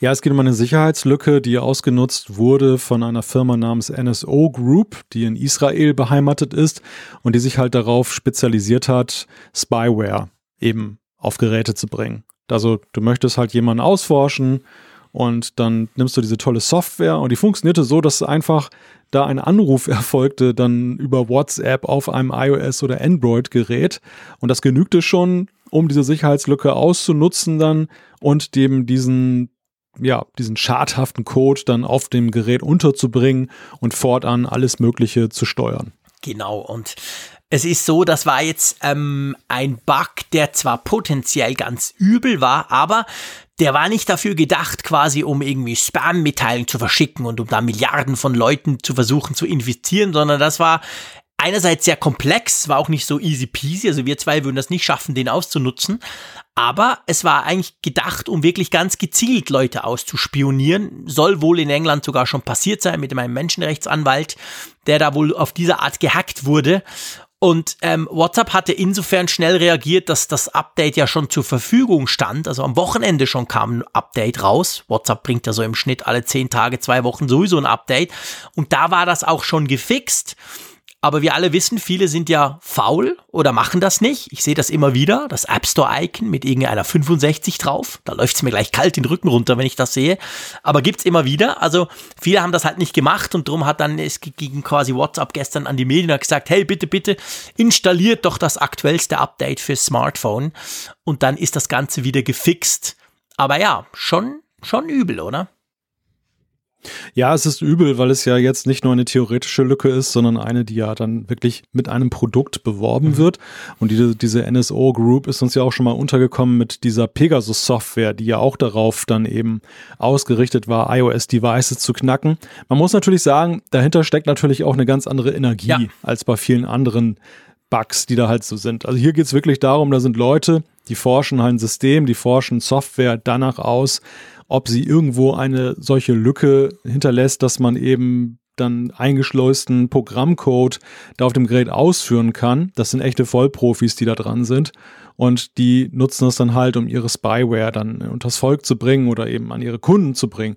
Und dafür ist, glaube ich, keiner gefeit. Denn jede Software und gerade die, die immer komplexer wird, hat natürlich das Problem, dass sie eben dann Lücken lässt. Mhm. Und wenn dann, dann noch hinzukommt, dass BY WhatsApp, wir reden hier, glaube ich, über 1,5 Milliarden Leute weltweit, die WhatsApp installiert haben. Krass. Das ist natürlich ein bevorzugtes ja, Ziel. Ne? Also wenn du, wenn du WhatsApp dann irgendwie da geknackt hast, dann, dann kommst du auf fast jedes Gerät. Natürlich. Klar, ich meine, das ist ja, das ist der Goldstandard sozusagen. Also wenn ich Leute ausforschen möchte, dann, dann, dann muss ich mir WhatsApp vornehmen, weil das ist eine der meist installierten Apps der ganzen Welt.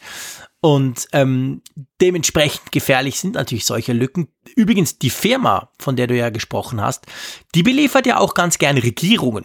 Stichwort ähm, wie heißt das, Staatstrojaner und solche Geschichten. Also die, die, die beliefern natürlich nicht irgendwie böse Buben nur, das vielleicht auch, aber vor allem natürlich auch, auch, auch ähm, eben Geheimdienste zum Beispiel, die natürlich gerne mal gucken würden, was wir da so an WhatsApp-Kommunikation machen. Und das ist halt eben das Problem, wenn du solche Sachen hast, dass das dann immer auch irgendwann mal eben die, die, ich sag mal, die falsche Seite kriegt. Man kann eben solches Zeugs nicht einfach nur auf der guten Seite behalten, was immer das auch heißt, sondern sowas, äh, irgendwann wird es plötzlich freigegeben und irgendwann äh, spricht sich das rum, diese Lücken, und dann, dann hast du den Mist und die wird dann auch ausgenutzt. Also ja, auf jeden Fall guckt doch bitte mal, dass ihr WhatsApp aktualisiert, dann seid ihr nämlich ja. auf der sicheren Seite. Habt ihr Schweizer eigentlich auch einen Bundestrojaner? Ähm, ich glaube, sie basteln noch dran. Wahrscheinlich hm. sind sie geht es gerade noch mit Bleistift am Aufschreiben, wie der aussehen würde, aber zumindest die Ambitionen sind da. Ja klar. Habt ihr denn schon einen, so voll ja. funktionstüchtig und so? Ich muss, muss gestehen, ich bin da gar nicht so auf der Höhe, was das Allein das Wort Bundestrojaner ja ist, tut ja schon ja, ja, krass. Ja. ich, ich, dachte vielleicht, es bei euch eine Toblerone mit einer Pfeile Ja, ja, wahrscheinlich, genau. Nein, nein, nein, unser Geheimdienst will natürlich auch so ein cooles Tool haben, völlig klar. Ja, Kauft er dann klar. bei den Israelis oder so. Wer weiß. Nächster Bug bei Twitter. Da hat man unbeabsichtigterweise unter Umständen seine ähm, Geolocation-Daten, also seinen Standort, den Standortzugriff, freigegeben, ohne dass man das eigentlich wollte. Und zwar hat der Bug so funktioniert, dass man quasi, ähm, man kann ja mehrere Twitter-Konten in der Twitter-App für iOS haben. Und wenn du jetzt bei einer quasi aktiviert hattest, ja, ja, ich gebe meine, meinen Standort frei für Twitter und bei anderen Konten nicht, dann war der Bug dahingehend, dass das bei den anderen dann trotzdem aktiv war. Also wenn du quasi gesagt hast, ja, bei meinem privaten Twitter-Account ist mir das wurscht, aber bei meinem geschäftlichen will ich das nicht, dann hat das nicht gepasst, weil sobald es mal irgendwo äh, bei einem der Konten aktiviert war, war es dann bei allen quasi aktiviert. Problem inzwischen behoben und auch da wieder Update installieren, oder? ja, es ist, ist eine ziemlich kuriose Geschichte und, und irgendwie haarsträubend. Twitter selber sprach da von einem sehr vertrauenswürdigen Partner, dem die Daten zugeleitet oh. wurden, der natürlich sie auch sofort gelöscht hat. Man fragt sich aber natürlich trotzdem, warum werden diese Daten erhoben? Warum werden sie in Echtzeit übermittelt? Und da hieß es dann zur Antwort, ja, das wäre irgendwie so eine Sache mit Werbung, die sie mal irgendwie ausprobieren wollten. Da ging es dann um so eine Art äh, Real-Time-Bidding-Geschichte, also irgendwie wohl, dass man nur in Echtzeit dann irgendwie Werbung dann so eine, wie in so eine Auktion unter das Volk bringt. Gott, oh Gott, also ich finde, das ist echt, das ist echt krass. Also das, das zeigt wieder mal, das bestätigt alle Vorteile, die man eben halt auch hat gegenüber diesen Tech-Konzernen, wie sie mit Daten umgehen und was sie da so treiben in Sachen Werbung. Ich finde das vor allem immer deshalb lustig. Ich komme ja nun auch von einem Medienunternehmen und ich kenne halt diese Debatten ja auch, die dann immer wieder geführt werden über die Frage, Zielgruppengerechte mhm. Werbung und so weiter und so fort. Und all das hat ja so im damaligen analogen Bereich, das, das findet ja gemessen an dem, was digital möglich ist, auf einem ganz niedrigen ja. Plateau ja statt. Und da haben sich schon Menschen tierisch drüber aufgeregt. Wir leben ja nun auch in einem Land hier in Deutschland, wo gerade das Thema Datenschutz ja nun, ich sage nur, ich sage nur Google Street View mhm. ja energische Reaktionen ja. hervorgerufen hat. Und auf der anderen Seite benutzen wir tagtäglich diese Dienste, die da so ein Blödsinn damit unseren Daten treiben. Ja.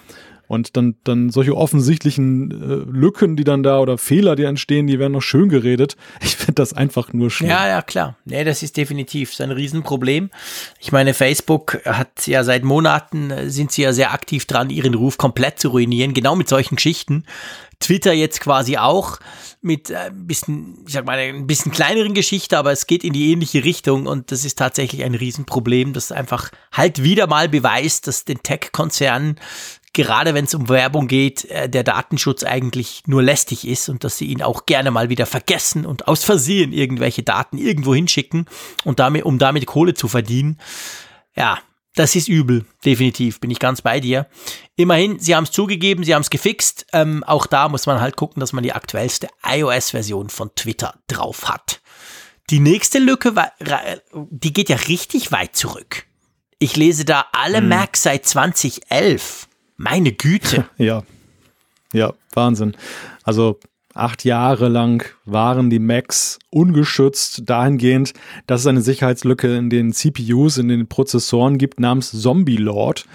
Das, schon ist, geil. Das klingt ja, das klingt ja schon Genau, grausam, ne? So schon.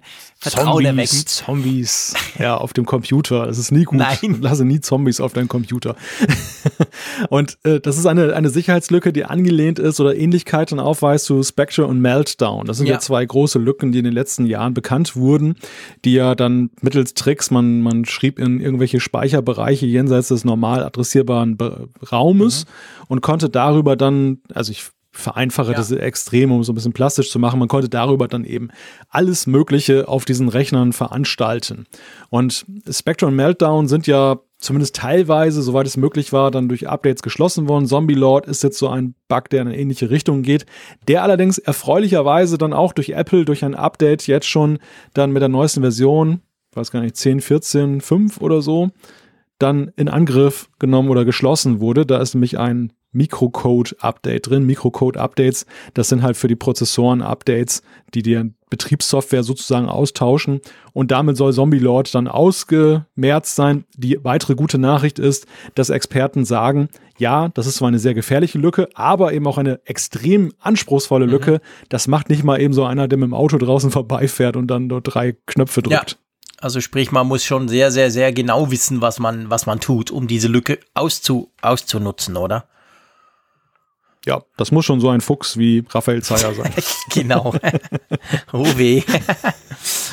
ähm, ja, also ich glaube, man kann einmal mehr sagen, diese Updates, die da immer wieder kommen, bei den Apps oder auch bei den Betriebssystemen, die sind halt wichtig. Die darf man halt nicht nur unter dem Aspekt angucken, ja, wo ist denn da eine neue Funktion, wo ist denn da der neue grüne Knopf oder so, sondern die muss man halt auch dahingehend lesen, dass da eben genau solche Bugs gefixt werden. Sehr oft kriegen wir das ja auch gar nicht mit. Es ist ja dann immer dieser, äh, dieses, dieses, dieser Satz quasi allgemeine Fehler wurden behoben oder so. Ähm, aber das ist halt wichtig und drum unser Aufruf, installiert das Zeug, installiert das Zeug zeitnah, weil dann seid ihr sicher und beziehungsweise ihr seid einfach so sicher, bis eben der nächste Bug entdeckt wird und Bugs gibt's, die sind da halt einfach drin, die können wir nicht verhindern. Aber wir können zumindest verhindern, dass die Bekannten, die schon geflickt wurden, dass die noch auf unseren Geräten rumwabern, weil wir zu faul sind, Updates einzuspielen. Ich bin immer wieder erschrocken, wenn ich auf andere Ich auch. Leute Geräte gucke und dann sehe, was für uralt Betriebssystemversionen teilweise da ist. Also ich habe wirklich in letzter Zeit häufiger mit MacBooks zu tun gehabt von Leuten, die dann wirklich noch uralt Versionen drauf hatten, obwohl ihre Geräte dazu in der Lage waren, Mhm. eben die neueste Version drauf zu haben. Und ganz zu schweigen jetzt von den, den klassischen App-Updates. Man muss natürlich andererseits auch sagen, dass du hast es gerade ja schon angetönt, diese, dieser inflationäre Begriff Sicherheitslücken ge, ge, ähm, gefixt, ähm, allgemeine Verbesserung. Natürlich gibt es auch eine gewisse Abgestumpftheit, Ja, weil du wirst ja wirklich überflutet tagtäglich. Also Ja. ich, gerade so ein, so ein Viel-App-Installierer wie ich, ich habe ja jeden Tag 20, Ja. 30, 40 Apps, die da sich aktualisieren wollen, ohne dass ich irgendein neues Feature habe oder irgendeine Veränderung. Da geht es meistens nur ums, um Bugs und das macht Ja. müde. Und dann kommt dazu, das macht müde, das ist der eine Punkt, hast du völlig recht. Und der andere Punkt ist ja dann so, es kann ja ab und zu, wobei man sagen muss, es ist wirklich selten, aber es kann ja ab und zu auch mal was schiefgehen. Da geht die App irgendwie nicht mehr oder man muss sich neu einloggen oder so.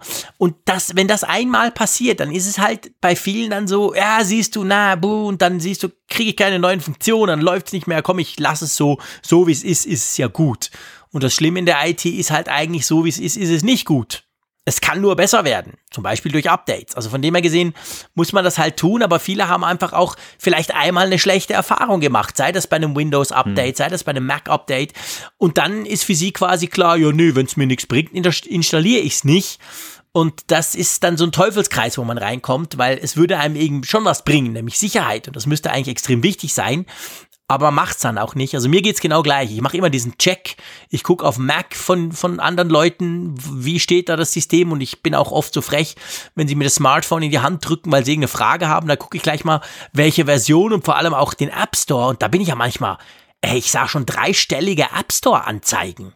Irgendwie so 158 App-Updates. Da kündige ich natürlich dann gleich die Freundschaft und schmeiß ihn raus. Solche Leute will ich nicht. Das geht ja gar nicht. Also was ist denn da los? Ist ja völlig unverantwortlich. Aber ja, viele kümmern sich halt nicht drum und finden, es sei auch nicht wichtig. Wir sind der Meinung, es ist wichtig, gell? Ja, Ja, ja, also ich bin da fest von überzeugt und ich handhabe das auch selbst so. Ich muss ja auch sagen, es ist ja eine der schönsten Errungenschaften dieser App Stores, dass du auch so einfach Software aktualisieren Ja. kannst. Früher war es ja noch wirklich so, du musstest Installationsdateien runterziehen, du musstest womöglich ZIP-Archive entpacken.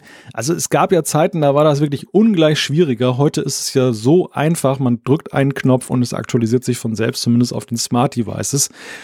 Und das ist schön. Also das finde ich einfach, ist halt ein großer Komfort und dann sollten wir es eben auch nutzen. Natürlich gibt es diesen Einwand, den du sagtest, es geht manchmal schief und man muss, man muss vielleicht auch ein bisschen ein wenig für sich klassifizieren. Ich mache das auch. Also bei OS-Updates bin ich manchmal auch eher defensiv unterwegs, wenn ich weiß, okay, heute ist Mittwoch, heute ist Apfelfunk Ja, und da kommt gerade noch mal so ein schönes, dickes Release raus von macOS, dann muss ich mir das echt verkneifen.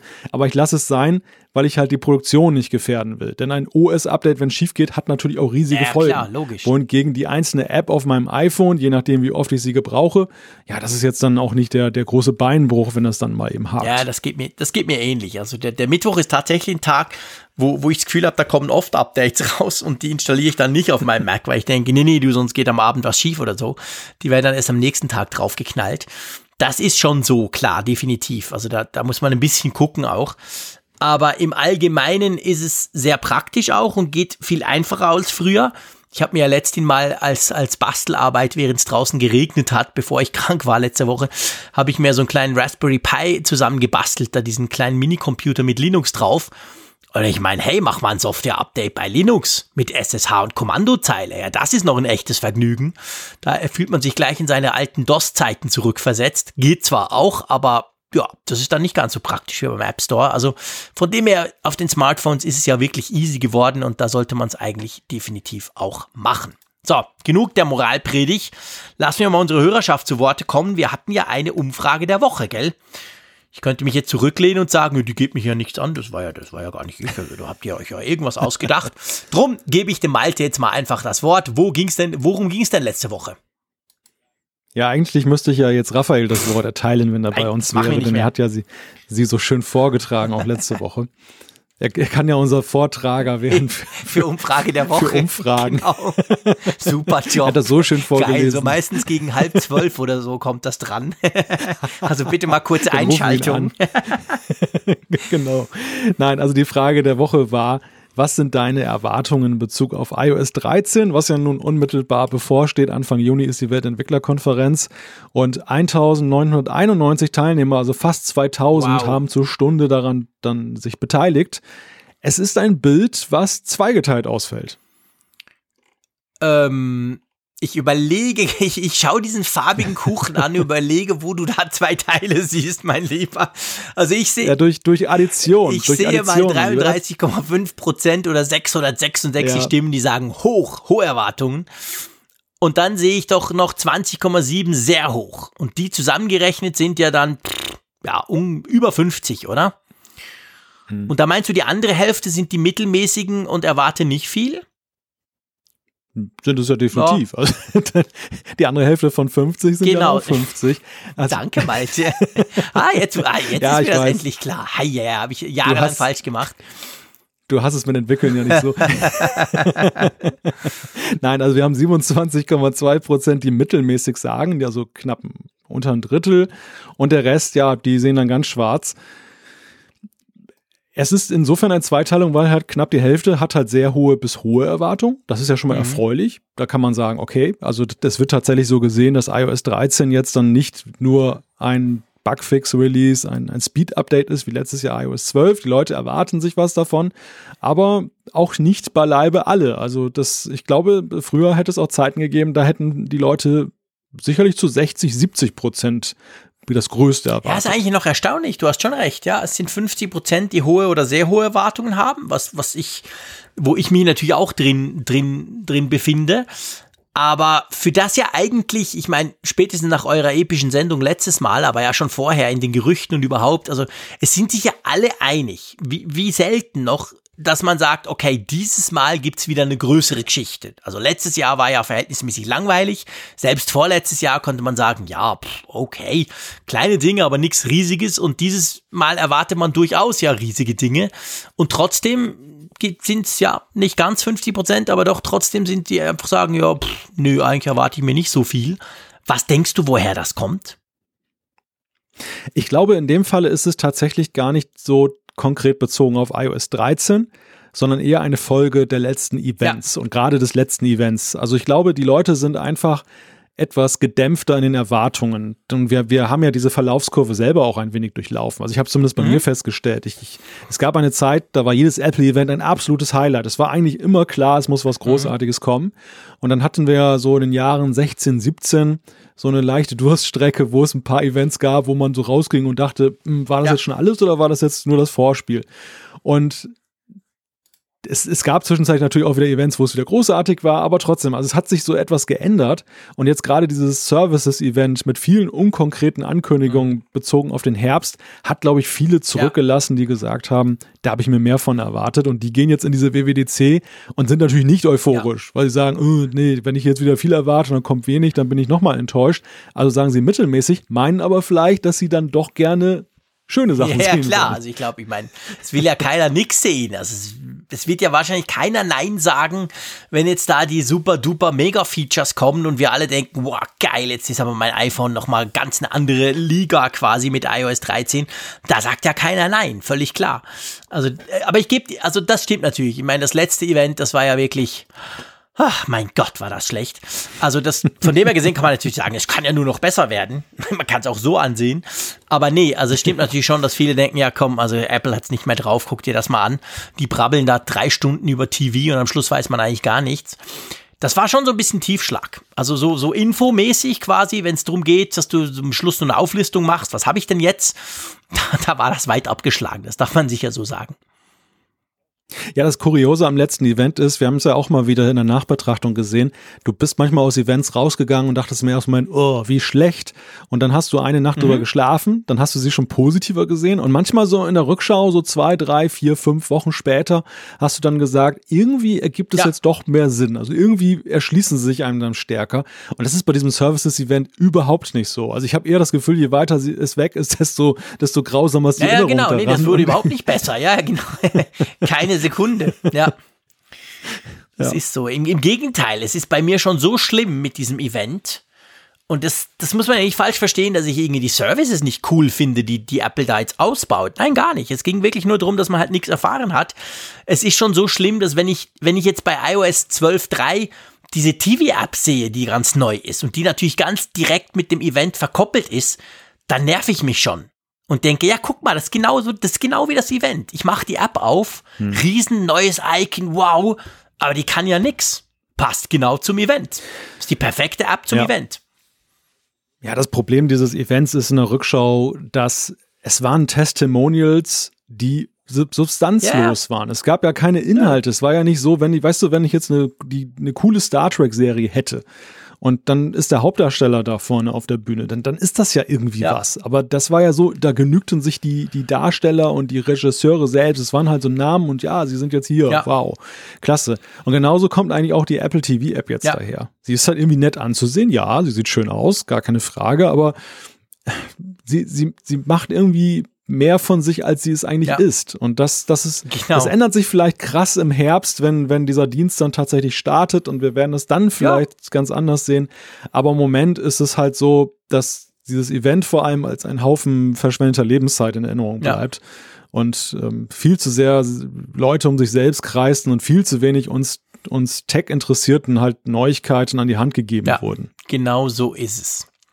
Apropos Neuigkeiten, das führt uns gleich zur Umfrage dieser Woche, wo wir nämlich ähm, so ein bisschen was zu den Neuigkeiten abfragen, oder?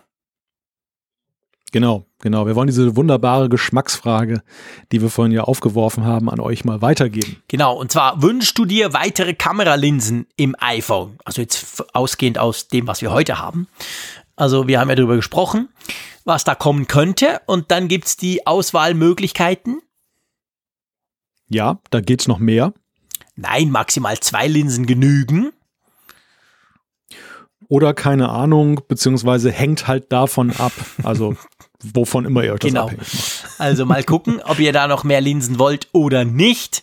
Meine Antwort ist auch schon klar, habe ich ja schon gegeben sozusagen hier. Ähm, ja, dann können wir doch noch ins Feedback einsteigen, oder? Ich meine, hey Freunde, genau. wir können auch kurz. Kleiner, schöner Seitenhieb, auf den ich mich schon eine ganze Welche Woche Richtung freue. ging das denn Ja, jetzt? keine Ahnung. Wie du willst, das überlasse ich dir. Das ist so wie bei der Umfrage der Woche. Hängt davon ab. Ah, Raphael. Ja, genau. Alte Quasseltantche. ja. gut, also dann lass uns mal zum Feedback kommen. Ähm, magst du gleich mal mit dem Axel anfangen? Ja, ich fange mal mit Axel an und er schreibt, ich habe bei eurer letzten Umfrage, ich nutzte andere Kopfhörer ausgewählt. Damals ging es ja um die Frage Wireless-Kopfhörer.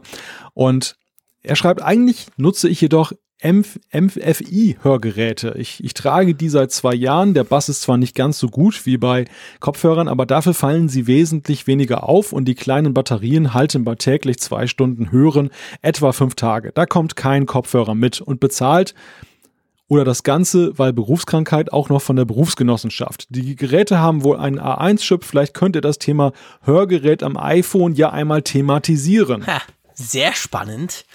Habe ich auch schon gehört von Leuten, also die natürlich das nicht, ich, ich meine, nicht zum Spaß einfach tun, sondern weil sie eben so ein Gerät brauchen, dass man das ja mit dem iPhone quasi koppeln kann. Das war mir ja gar nicht bewusst.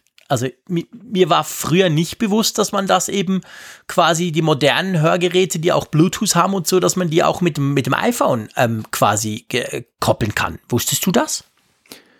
Ich habe das tatsächlich auch erst vor, na mittlerweile sind es glaube ich drei, drei Jahren erfahren, als eine Kollegin von mir Hörgeräte bekam und sie hatte dann auch ganz moderne und hatte ein iPhone und führte mir das dann halt mal vor, dass sie damit eben dann auch dann ja, wie mit Kopfhörern sich Sachen anhören konnte. Sie konnte es ganz einfach von, von ihrem iPhone auf die Hörgeräte übertragen.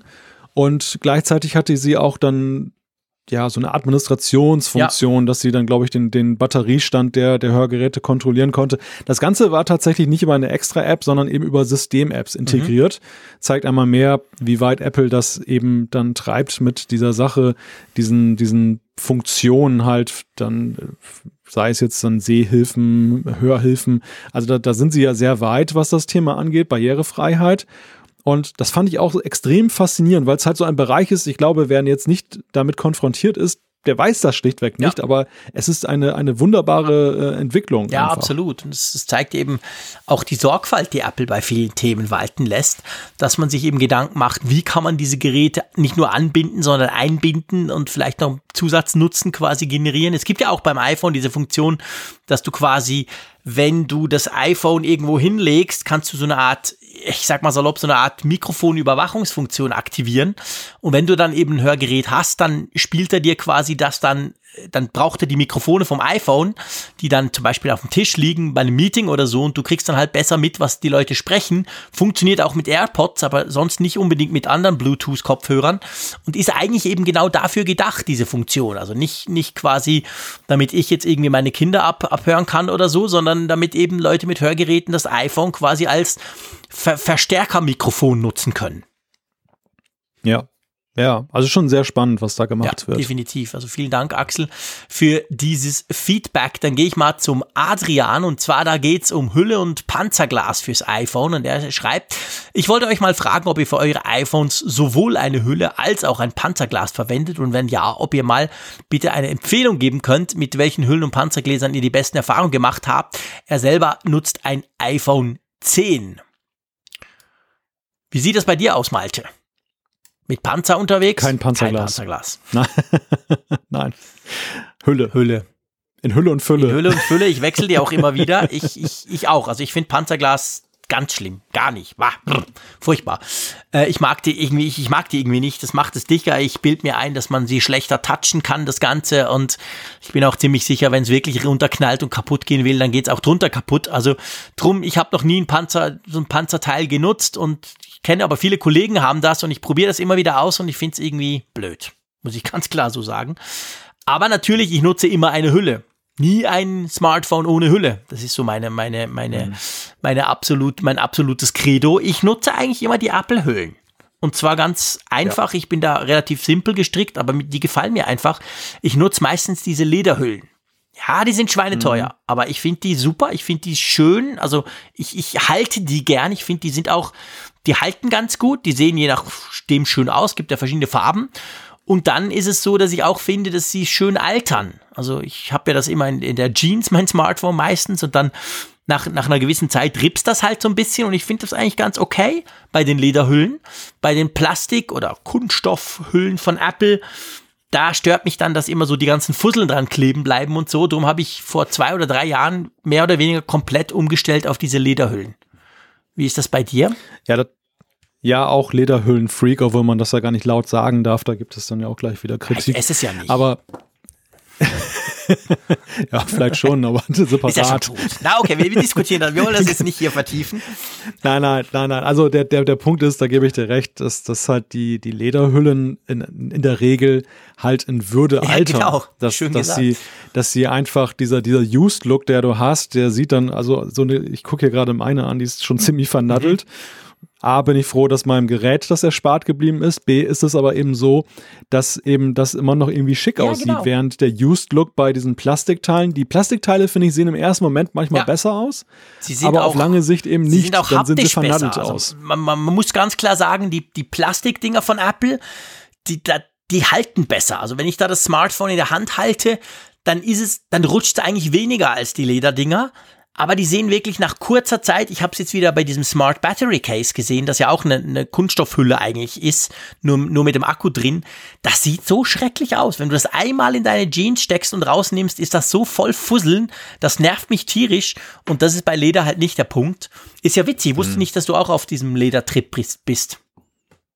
Doch, doch, ich lande immer wieder dort. Also das ist ähm, zwischenzeitlich auch mal irgendwelche Abstecher versucht, auch mit transparenten mhm. Hüllen, weil was mich ja immer, immer äh, nervt bei den Hüllen ist ja, egal wie schön sie aussehen, also die Lederhüllen haben ja sogar das Apple-Logo hinten eingraviert, ja. dass es dann einfach so ist, ich sehe halt nicht diese schöne Rückseite. Ich, ich muss immer wieder mal meine Hülle hier abmachen, um festzustellen, ja. welche, welche Rückfarbe ich überhaupt ja. habe, weil ich das zwischenzeitlich auch mal vergesse. Total schade, Und gell?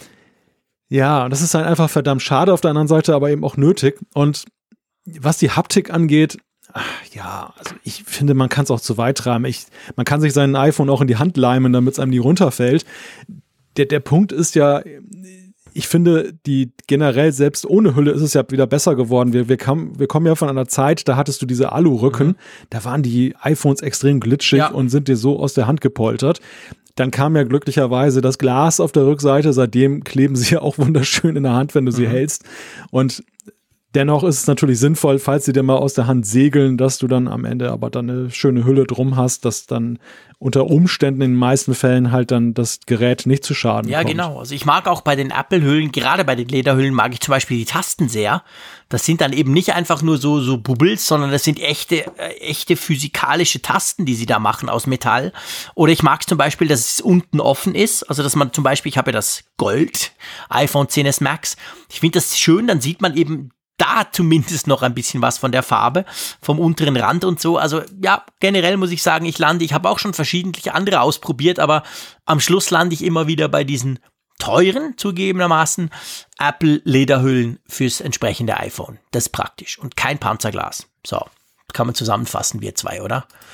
Nix Panzer, ja. dafür Leder. Gut. Genau. Tja, du, jetzt würde ich mal sagen, wir wollen das ja nicht überstrapazieren, gell? Ähm, Willst du schon ja, Schluss natürlich. Machen? Jetzt mache ich knallhart Schluss. So bin ich dann einfach. Außer du sagst, nee, das machen wir jetzt einfach. Wir machen jetzt einfach Schluss. Wir sind schön bei eineinhalb Stunden. Das passt perfekt. Ähm, und von dem her gesehen würde ich sagen, es hat großen Spaß gemacht, wieder mit Apfelfunken zu dürfen, lieber Malte. Ähm, ja, war ja nicht so, dass du mich ausgeschlossen hättest letzte Woche. Ich habe mich selber rausgeschossen, weil ich einfach nicht fit war. Aber das, jetzt sind wir wieder fit, wir sind wieder da. War ein großes Vergnügen. Ich freue mich schon auf nächste Woche. Bin schon gespannt, was dann nächste Woche wieder alles für Themen auf uns warten, die uns da ähm, erreichen. Ja, und von dem her gesehen, wie immer, tschüss aus Bern. Naja, man muss ja auch sagen, wir haben ja nicht gemeutert, sondern in Absprache nein, mit dir das gemacht. Natürlich nicht, sage ich ja. Nein, nein, nein, alles bestens. ja, in diesem Sinne, bis nächste Woche. Tschüss.